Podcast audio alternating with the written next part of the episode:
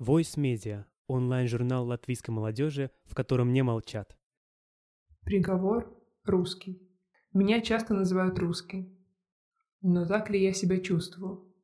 Да, я учился в русской школе и с детства читал Пушкина, Толстого, Достоевского и других классиков русской литературы.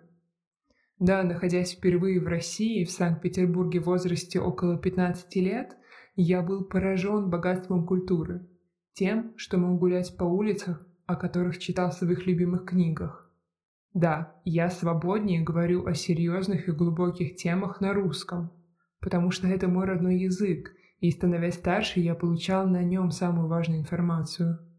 Да, мне говорили, что в Латвии нечего делать. И я считал, что мне нужно уехать, и что учеба в Санкт-Петербурге, наверное, будет для меня лучшим вариантом.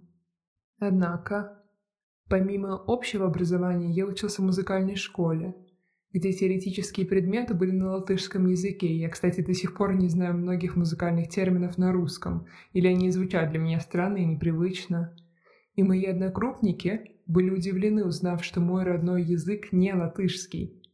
Когда я был в России, я понимал, что это не на сто процентов моя культура, потому что я не понимаю и не принимаю многие из вещей, с которыми столкнулся там. Я получаю комментарии от людей из других стран, что я говорю по-русски с э, балтийским акцентом.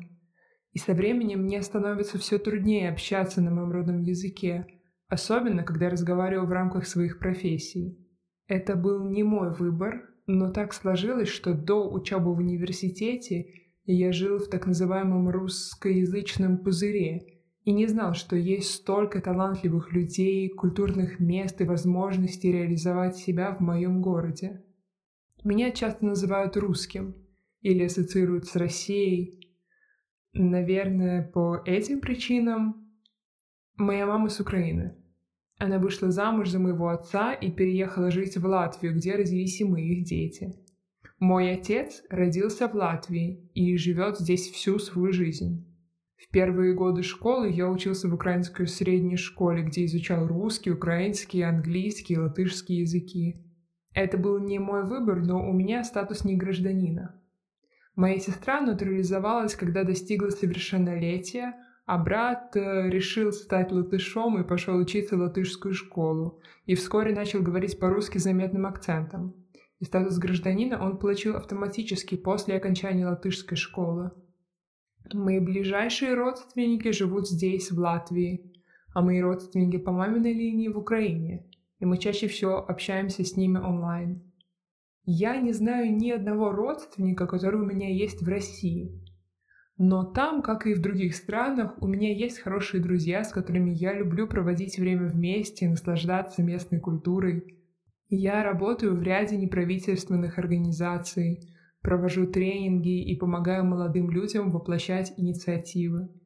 Участвую в проектах и организовываю активности и мероприятия на местном и международном уровне. Мне нравится знакомить иностранцев с латвийскими традициями.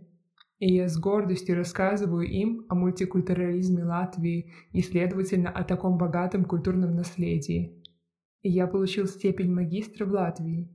И я продолжаю учиться, чтобы применить свои компетенции для содействия развитию нашего общества. Меня часто называют русским.